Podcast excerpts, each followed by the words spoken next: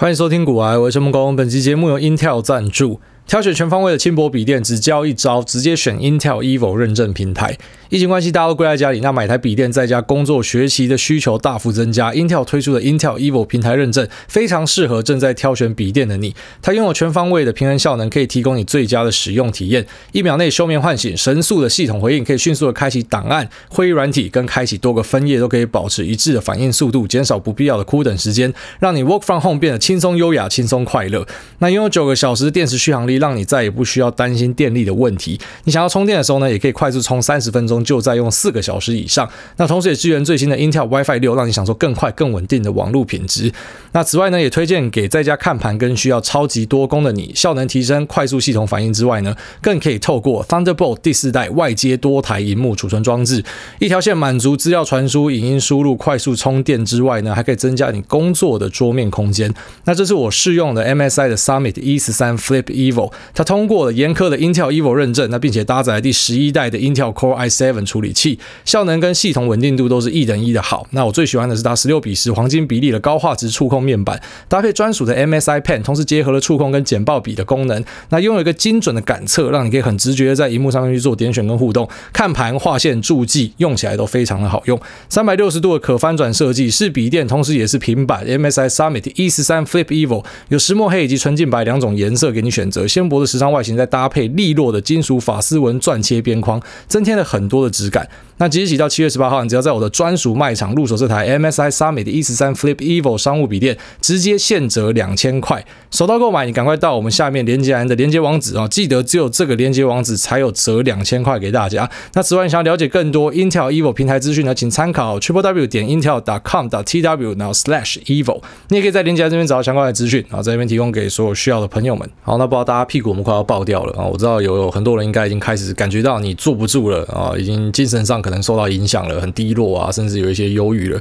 哦，这也是在国外就有发生过的啦。因为封城封下去，本来就会对你的精神造成一定程度的影响。哦，就连我自己，我觉得呃非常适合 work from home 的，因为我一直以来都在 work from home 嘛，那觉得根本没差。但是真的封下去之后呢，发现还是有差啦。因为就算你再怎么宅，你之前可能一两个礼拜就会出门一次嘛，去逛个三创啊，那带狗去狗公园跑一跑之类的。当然平常就遛狗啊，可是就可能会带去那种很大的狗公园什么的。那或者说去餐厅吃个饭啊。但现在当然很多东西都封起来了嘛，那你也不会想要进去百货里面嘛，没事不会想要进去嘛。那公园呢？我觉得最扯是公园也关起来了。我们双北很多公园都封起来，我觉得这超级扯，就是你他妈的，你很多室内环境都没有关，那你去关公园。然后当然我不知道主张说那些室内环境要关，是我觉得关公园就是有一点那种拿大炮打小鸟啦。哦，当然其实非常符合台湾民情啊，因为台湾民情就是大家很容易紧张焦虑嘛，所以就会觉得啊，能封的全部封一封啦，大家怕死啊，都不要这样啊，那是有点过头啦，就是公园是开放的环境啊，已经在户外了，然后你把公园整个用封条拉起来，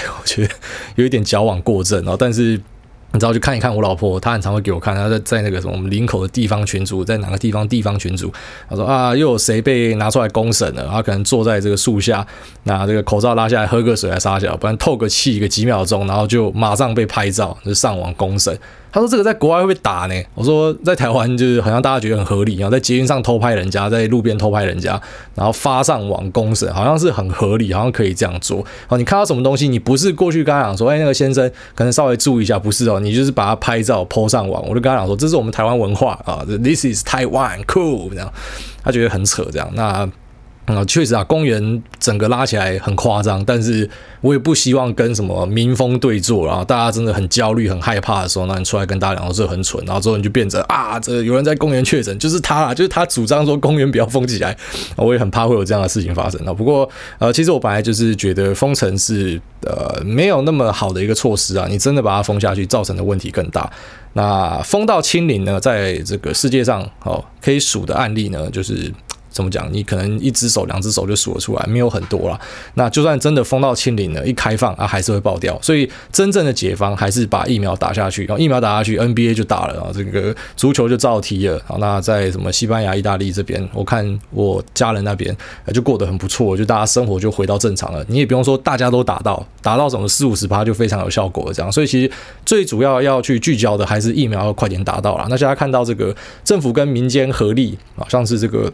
那红海的郭台铭啊，那或者台积电刘德英有一起去开会嘛？那他们都说会一起去帮忙争取啊，这个 BNT 疫苗。那我当然都希望一切是顺利，一切是好的。那网络上很多那种算计就不需要了啦。那你今天如果说你是他妈什么麦肯锡的顾问，还是说你是哪一个什么大企业的一个顾问，或是老板，然后你出来跟我写一套剧本跟看法，我觉得可以看。可是网络上就很多那种瞎鸡巴的烂虾杂鱼，就。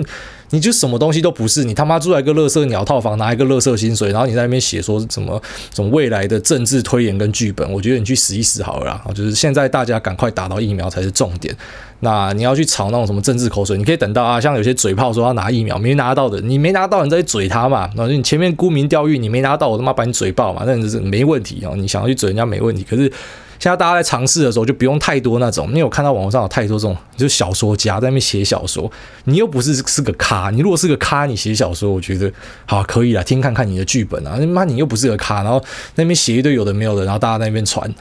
我觉得就像之前那个 Clubhouse 事件一样，我说台湾真的太多小说家了，太多这种讲故事的人啊，幻想在幻想啊，那呃一起解决问题啦，好不好？就是互相。支持，那这个我相信大家都会过去的啦。那希望这个民间可以买到疫苗啊，那政府这边呢也可以再获得更多的援手啊。之前讲说台湾 can help，台湾去帮大家，可是现在是台湾 needs help。我们台湾确实是需要帮忙，我们疫苗打的速度是很慢的。那希望。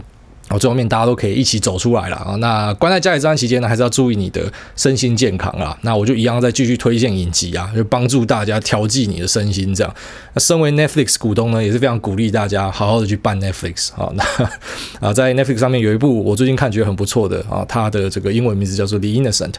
那中文叫做《第二声铃响》，它是一个西班牙的影集。其实西班牙的影集跟电影，我觉得在 Netflix 上面的都很紧凑好看，就是呃好片的几率是蛮高的。那这一部的男主角很常见到他，我老婆讲说他在西班牙那边是一个很有名的演员啊，就大家很喜欢他这样，也是典型的，就是我认知中的西班牙帅哥。其实我觉得西班牙的那个帅哥比呃美女还来得多哦，就是。他们的男生真的长得很好看，不知道是不是啊？可能混到什么北非啊，还是说什么阿拉伯那边的，就是他们浓眉大眼啊，然后头发利落啊，身材壮硕。可是有个特色，就是他妈腿都超细的，不知道是 leg day 大家都一起跳了跑去喝酒，还是说呃就是天生基因就是这样，就是你注意他们的男生腿很细的很多，可是上半身都练得很魁梧这样，呃男生是个帅哥这样。那同时我觉得这些剧呢有一个特色啊，像这一部啊第二声铃响，然后还有另外一部这个啊 La Casa de Papel 那个叫什么纸房子啊，不是纸牌屋哦，纸牌屋是美国的那个政治影集啊，是纸房子。在讲说一群人穿红色连帽装，然后戴达利的面具去抢西班牙央行的啊，那呃这这几部剧，还有我之前看的一些西班牙电影啊，之后有空来推荐给大家。那其实共通点就是里面都有那种很强势的女性的角色。那我就观察到这点，我就问我老婆说为什么会这样？然后说因为她自己在西班牙长大嘛，她说其实呃西班牙家庭里面那种一家之主往往是女生啊，啊就是跟其他地方不太一样的地方是呃强势的人是女生，然后爸爸们呢往往都是慈父。啊，就是可能照顾孩子的起居啊什么的，那家里做决定的呢，啊看起来比较悍的，其实很多时候是女生，所以在他们的剧里面，我觉得有反映到这一点，就他们都有那种很利落，然后很炫泡、很酷的女生。啊，这个纸房子跟第二声铃响都有这样的角色。我觉得还蛮特别的啊，那也是属于像是鹿角男孩那种，你可能一看就停不下来，会一直把它扫完的。专门提供给大家，然后希望你可以在疫情的这个封城期间呢，那可以有这个身心的调剂啦，然后就不要搞到后来整个太闷这样。那像我们至少可以做股票的还好，然后可以做股票还好，但如果说都是在家上班的，那你突然损失了社交的呃这个平常会做的事情呢，那其实会造成很大的影响。好，希望大家不要关出病来。好，那接下来我们就来跟大家聊一下市场的话题。那这个礼拜比较大的呢，就是美国联总会 Fed 它的立场呢，从鸽派转鹰派啊，这个是很多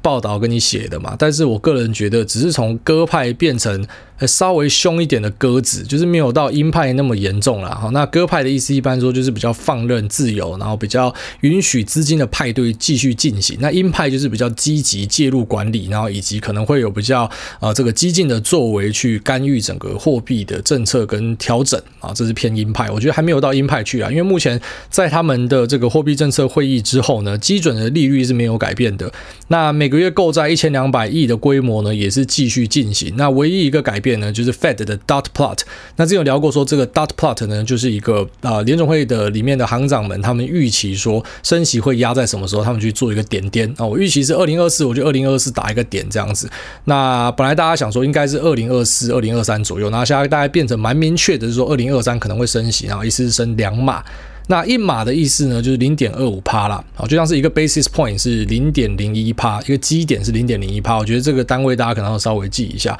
那就是因为这个二零二四变成二零二三，然后一次会两码，可能就让一些人去解释成说这个是联总会稍微开始去试水温哈，跟大家讲说我们没那么鸽子哦，可能稍微转阴哦。那这件事情大家怎么样去解释跟判断呢？哦，首先第一件事就是市场当然是有所反应，只是又一次哦，surprise motherfucker，就总是会跟大家想的不一样。大家本来想说妈。科技股涨最多、最贵、最估值最高的就是科技股，那当然他妈先杀科技股，不然杀什么？好，结果先杀的是道琼相关的，哦，就是偏美国工业、传产这边的呢是先杀的。反正纳斯达克是很强的，反而成长股在这一两个礼拜的表现是非常非常好的。好，所以就是跟很多人的预期又再一次的相反的。好，在股票市场里面呢，跟大家站在同一边，其实未必是一件好事啊。但是如果说要刻意跟市场对坐，哎，也未必是一件好事。就是这个 之间的艺术啊，你要怎么样去掌握，这个是很很。关键的啦，那目前就是看到说，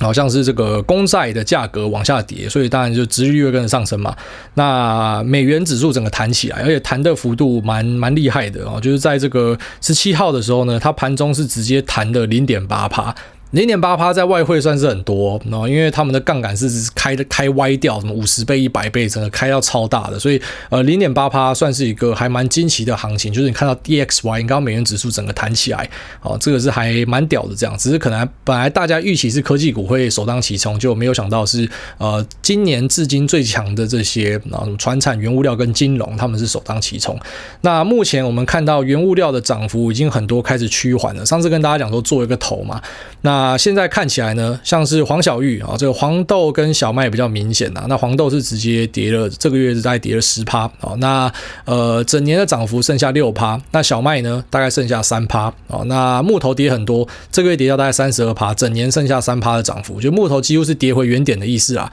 那工业用的金属呢，铜这个月跌掉十趴啊。那钢铁这个月跌掉七趴。那贵金属的部分，黄金、白银、铂金啊，这些都有蛮明显的一个下调，所以我觉得就是有算是在反映这件事情啊，就资金宽松可能会稍微收紧啊。这边跟大家解释一下，说升息为什么会造成一些资金的收紧啊？你可以把利率想象成是地心引力啊，那你可以把它想象成是资金的成本。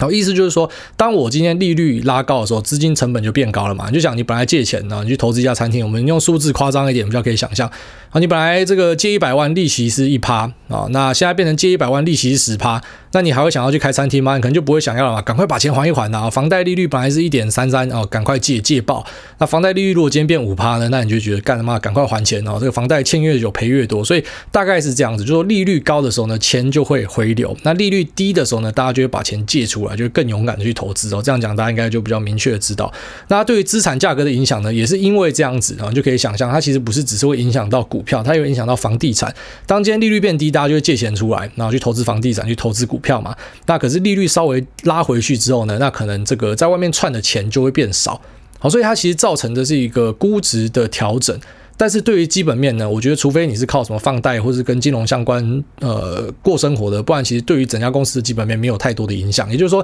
你不要因为联总会去调利率，然后你就把手上部位清掉，这是超级奇怪的事情。然后这个总金的周期可能是好几年，但是股票周期是很快的，所以你应该是要以你个股作为一个依据。那利率调高跟调低造成影响，其实就是可以直接用这种本益比来解释。好，一个股票假设它的本益比是十五倍好了，啊，你应该说整个市场间假设股票平均的本益比是十五倍，那。今天市场上如果突然多了一倍的钱，我要知道这个钱多出来，他又不是什么 Pablo Escobar，他是他妈的去卖毒啊，然后去经营一些非法生意，所以那个钱呢，只能够把它哦缝到沙发里面，缝在床里面，或者埋在土里面啊。你这大家都是做正派生意的啦，所以今天如果钱变多了啊，大家就会找地方投资嘛。所以呃，本来看起来呃十五倍的 PE 很贵哦，太贵了，我不要。可是因为钱变多了，你没有选择，你只能去找东西投，所以你会投这个，你可能就把它的本益比拉到二十倍。那如果今天钱又再多一倍呢？那可你会再把本益比拉到更高，因为大家觉得说，哎，这个东西已经变便宜了，相较之下呢，其他东西的报酬率没这么好，所以我就去买这个。好，那这个就是大概资金宽松会造成的影响。所以反过来，如果资金紧缩的话呢，那可能就会把这个 PE ratio 或是 PS ratio 给往下调啊，这是你可以去期待会发生的事情。但是对于公司的整体的基本面来说，没有太大影响。也就是说，今天假设他把资金开始回收，然后你看到 PE 跟 PS 往下调。账面上股价看起来是跌的嘛，啊对吧？可是长期来说，如果这个公司是一直在赚钱的，你要记得这个股价的公式呢，就是啊这个 P ratio，然后去乘上它的 EPS 嘛，好，所以如果说 P ratio 是维持在十五的话，可是 EPS 翻两倍，那股价也是翻两倍，好，所以不要因为这个呃联总会的一些态度跟立场，然后就去呃把手上的股票做很多大动作的调整，你可以把它想象成是红灯跟绿灯呐，那如果说今天。联总会开始密集的升息的话呢，你要稍微注意那些呃乖离过大、涨很快的那些股票，它可能会变成优先杀漏的标的，所以你可能就不要呃杠杆去买这些东西啊。但是如果说今天是绿灯的话，它一直在持续的降息的话，那你就可以去想象成资产的价格会推得很快哦。但是就算它之后是开始缓步的升息，我不觉得因为这样子你的啊标的就会整个崩到原点啊。蛮多那种很耸动的报道就会告诉你说啊，升息对资产的造成会是毁灭。然后会什么绝世崩盘，然后那个就是在做梦想太多啊！如果真的发生的话，那可能要好好把握这样的机会。好，OK，那这个就是目前现在这个联总会它做一个调整之后所造成一个最直接的影响嘛。你看到这些原物料的东西，呃，因为它是今年涨最多的嘛，然后金融也是今年动最多的，所以他们其实呃遭受到冲击是最大的。那金融这边还有另外一块啊，就是说这个殖利率的曲线拉平之后呢，其实银行是赚利差的，它可能比较难赚到这个放贷之间的这个差额，所以对于银行的获利可能就会造成一定程度的影响啊。但是其实你都可以把它想象成是。短期初步的现象，就是现在只是在做一个这个，像是呃今年初的科技股 valuation reset，就是秋口干尼亚那一集有提到的，就是估值的调整，它其实已经先反映的。那你看科技股调整完之后，就是在现在反而哎 surprise motherfucker，大家说科技股该跌，就科技股他妈弹歪掉啊，所以呃跟你跟你的想象会不太一样。应该说在美股市场是最明显的，美股市场是一个呃分析师未必可以为你带来优势的地方啊，因为分析师就是呃为你赚到这个资讯不对等财嘛。可是因为美股的资讯还是太透明了，所以其实有很多的研究都告诉你说，在美股这边，你尽信分析师不如不要有分析师，你相信自己可能反而赚的比较多。分析师不会为你带来什么样的优势啊，所以大家的什么分析跟预期啊什么，你就听看看哦，你就听听看就好。但是那种什么铁口直断型的啊，你就你就问他一句啊，你这么准你就 all in 嘛？但是没有人可以铁口直断啊，因为很多像。呃，这个年初或者说去年大家预期的东西，到今年其实到最后都没有发生，或者说相反，或者说提早或者延后发生了，所以你真的要去猜这些东西是非常困难的哦。但是你可以去观察长期趋势下，假设联总会继续升息的话呢，那。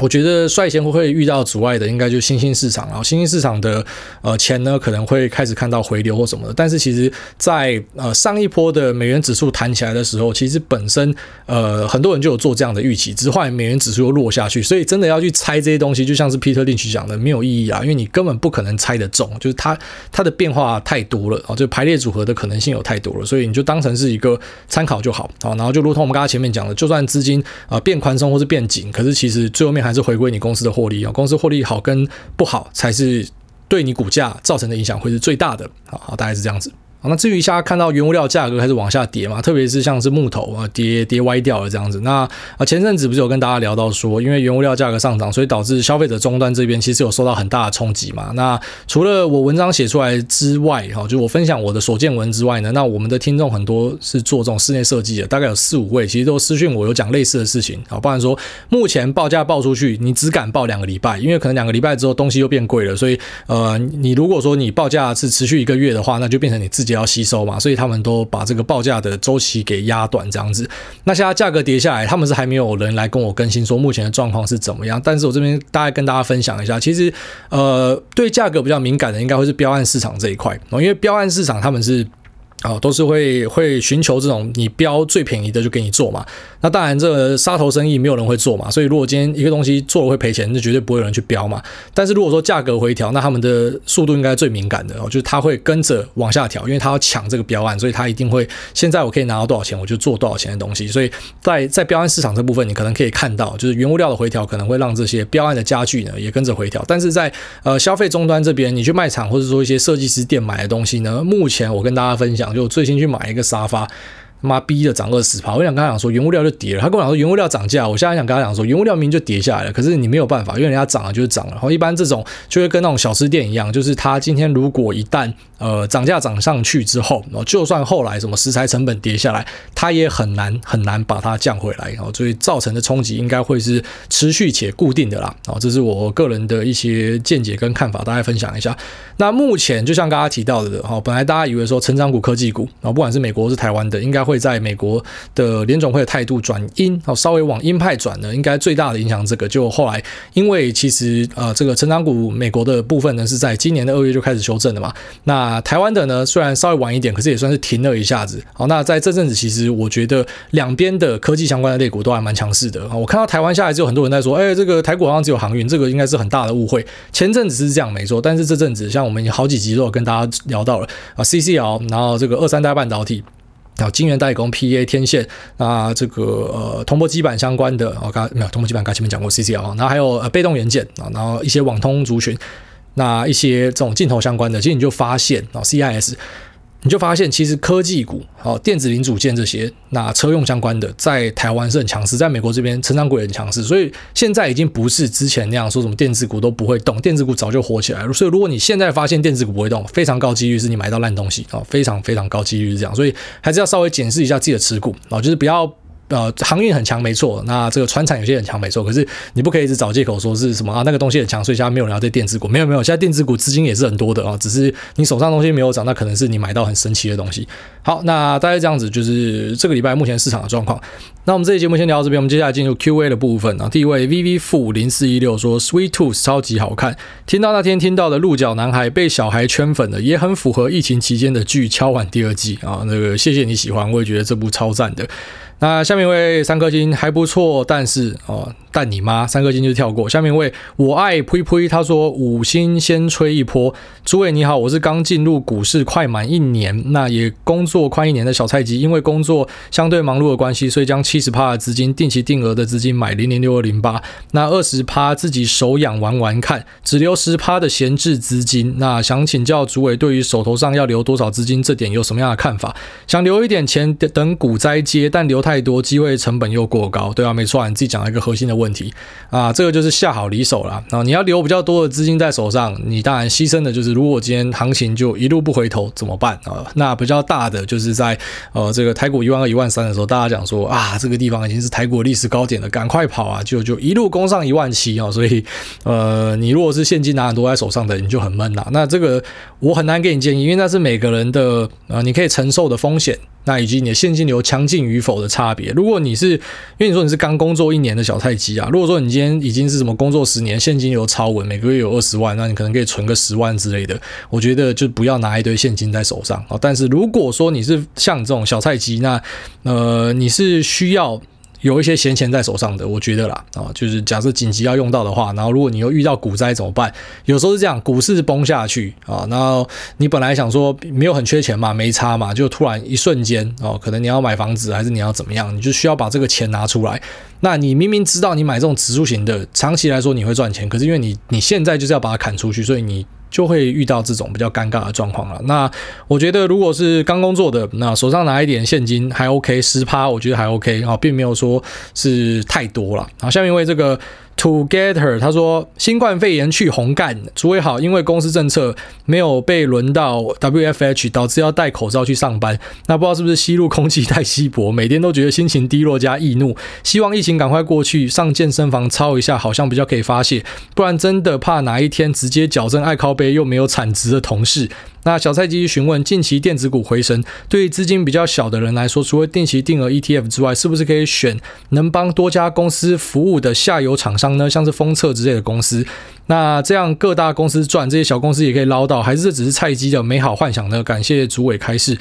嗯，没有，其实这个想法是没有太大问题，就是说你去找那种不管是谁赢，然后他都会。吃到肉的公司，这个是很合理。就像我们去投资 server 股嘛，那有讲，其实你你其实要买，你应该是要买美国的那些呃，真的在做白牌伺服器的，什么脸书啊、微软啊什么的。只是问题是，伺服器在那边占比，你不知道高跟低啊。好，那或者说呃，这个伺服器晶片有 AMD 嘛，那有 Intel 嘛，那你要压谁？就很尴尬嘛。可是如果说你买台湾的代工伺服器，基本上你们不管谁做白牌的还是做什么的，你可能都要找台湾的这些公司来代工嘛。那所以其实买台湾的等于说我全都要，我全都赚，所以逻辑上没有太大问题。但是选封测，我觉得封测呃，首先第一个啊，那呃很多人在玩那个日月神教啊，就日月光，然后就发现说，干这支真的超难玩的，明明就是什么营收都很好，可是股价都是不会冲到天上去哦。这个就是封测股的特性啊。那像什么捷敏啊，那这个日月光啊，其实都差不多，就是封测股，我觉得是比较难做的啦。就是他们很吃这种所谓的价动率，就是东西如果说，诶。产能是满的话，就可以赚到很多钱哦。可是如果说今天产能没有办法把它填满的话，那可能就会变成赔钱这样子。那股性上呢，也比较不符合大家的预期，因为大家可能喜欢那种会动、会会会涨的标的，那它可能稍微牛皮一点啦。所以想象是没有错，但是在操作上呢，我觉得这种标的呢，可能会让一些人做不下去啊，就比较困难啊。下面一位全职爸爸他说五星吹捧，主委您好，小弟尚未踏入股海，最近持续做功课，听主委节目收益良多。小弟想走偏向保守、风险较低的路，标的选择是二八八六兆丰金，预计九月除夕之后，等待低点目标三十以下，大脚踩入后，闭眼等到隔年除夕前，然后以价差三元以上卖出，预估年报酬率十趴，可以高过概股值利率五趴以上。那不知道这样的概念是不是正确的，以及保守风险低的做法，这样的数字算是漂亮吗？感谢来大祝福。福大事事顺心，嫂子 Lisa 顺产，小孩身体健康，秋狗天天开心。非常感谢这位全职爸爸的美言。那呃，我这样跟你说，你要做价差哦，都不能算是很保守的做法啊。保守的做法应该是比较偏向长期持有，特别是我讲那种市值型 ETF，那才叫做保守。但是只要是做价差，就算你是玩兆丰金这种比较牛皮牛皮的，它也不能够算是保守。不过这个策略，我并不会说。不行，听起来是还算合理，因为兆丰金过去的十二十年好像都有填息，我没记错都有填息啊，只是花费的天数长跟短的问题而已，但是都有填息，所以你要等到它除息完之后买进去，然后赚它填息的这一段，那听起来是还算合理，但是你为什么就不要长期持有就好了？就听起来就觉得说，那你就像那个什么，我记得哪里有一个什么兆丰王嘛，有一个人兆丰买超多的那个，那个蛮酷的，就是他全部都压兆丰这样，那。当然，压单一标的我本身是不鼓励啦，因为其实任何一家单一公司，我觉得都有倒闭啊、舞弊啊，或者说出问题的机会，所以压单一公司就很怕会遇到这种，呃，怎么讲，可能概率很低的，但是发生之后会出大事的事情啊，就是我们都很怕意外嘛，我们都，我们都。知道说你保险的目的就是你要去防那种生活中小几率，但是发生之后可能会对你造成毁灭伤害的事情嘛，所以呃重压单一标的或者说你要去做价差，它认真说称不上是保守，但是你的策略听起来是可以试看看的。好，不过因为你又是尚未踏入股海的人，我会建议你对，即便你看准看好了，你还是不要就是比方比方说你自己是一个全职爸爸嘛，干要养小孩，然后什么九成资金 all in 跟他拼，哦建议不要，因为如果说没有填息或者说兆丰金出什么问题，那个很难说啦。那所以。呃，保守的做法这个称不上，但是听起来是还算合理啊。你说合理的话，我觉得还算 OK，但是保守是称不上。好，下面一位科技业的执行长特助，他说五星棒子吹吹吹，第四次留评论总该叭叭叭，后面被卡掉，然后。股癌这种教皇荣光加持的节目能不追爆？各位菜鸡还不赶快订阅啊！谢谢。他说：“诸位好，我跟女友是去年开始听你节目的小菜鸡。那女友去年第三四季买入了 QQQ 跟 VTI，现在来回获利都将近四十趴了啊，厉害厉害。然后说我去年买了十张天钰，四十入场三百出来，但这三百万也在买下三张四星的隔天，以及接下来的几天缩水到只剩下一百多万。那认真觉得四月是一个分水岭，从那个时候就发现台股越来越难操作，赌性坚强的踏。”上当冲这条 slippery slope，那到本金现在剩下 六十几万，OK，所以是呃三百万买了世芯，然后剩下一百万，然后一百万再跑去当冲，然后现在剩下六十万，OK，了解。他说：“求诸位协助态度矫正，挂号。因为这件事被女友念了个臭头，以及诸位好几集的风险控管与思维矫正之下，决定把其中剩余的资金四十万拿去买平等比较好的美国公司债，像是百威跟高通。那每半年的配息就把它存到 QQQ 里面，剩余的二十万在月初的时候做主动选股 QSOS 跟 ARKX。那目前已经获利了将近二十趴。不知道诸位对于这三个标的的看法是什么？那另外推一下 Steam 的游戏战役啊，战斗的战，意思的意，带兵的。”大型线上第三人称打仗，哦，那这我去玩看看。他说第四季有 A O E 四，就是《一帝国四啊，这我贴。那 Netflix 推小众作品，指定幸存者六十天，还有纽约新一革命以及 Rick Morty 啊，Rick and Morty 这我有看。他说如果喜欢脱口秀的话，推钱信一。那非常感谢你的推荐。那呃，我看下来，我觉得你根本不需要来问问题。那，很明显你是知道你自己在冲啥小，只是你运气不好而已。应该说你运气好跟不好同时发生，好，因为你你是重压单一标的啊。那我已经跟大家强调过，重压单一标的，其实你最怕的并不是说什么呃它的营收不符合预期，因为那个你都都跑得掉了。你最怕就像你遇到四星这样嘛，哦，四星就是遇到美国去制裁天津飞腾嘛，哦，那呃导致四星的大客户就是掉单，所以呢他就崩了好几根跌停哦，这个当然。跟狙击在车上可能也有关系，搞不好就是狙击买了之后，然后美国才去制裁，然后因果关系要顺一下。好，总之你因为重压，那你在天域这边暴赚嘛，那你也因为重压，然后在四星这边直接把钱都赔掉嘛，所以这个就是重压的典型的教科书的案例哦，大家要好好的仔细来看一下这个人的留言哦，听一下这个人的留言，就是这样，你重压会大赚，但是有可能大赔，然后他是蛮屌的，他两个都遇到，然后。诶，其实我觉得不要太怪自己啊，因为第一个天域可以从四十块爆到三百块，这个已经代表你的心性跟一般人不一样了，很少人可以做到这样，你已经不是一般的那种韭菜散户，韭菜散户哪有人在跟你爆波段爆到他妈赚十倍的？我们很少听到这样的事情啊。然后，呃，这个四星四星也不是什么菜鸡会去挑的东西，而且他当时是已经是高价股了，所以呃，一般人会去买到四星的，我不觉得是就是是一般那种很很菜的人哦，你只是比较衰小遇到这样的。事情，那这个就是很常强调不要重压嘛，因为你压了，你就是怕遇到这种呃低几率啊，但是呃真的发生会让你出事情的东西，这就像是保险的目的嘛。为什么你要保险？干，你怎么知道那飞机会不会摔掉？飞机摔掉几率低吗？干，其实超低耶！你在路上开车出车祸几率高太多了。可是我们就是怕遇到这种小几率，但是一次发生可以毁灭掉你一世的东西嘛。所以呃，我个人还是比较不建议，就是说你去重压。其实你如果说你有稍微分散一点，搞不好你会意外的发现你绩效变很好哦。因为看起来就是因为你你你重压，所以造成这样的一个结果。那至于呃，你说。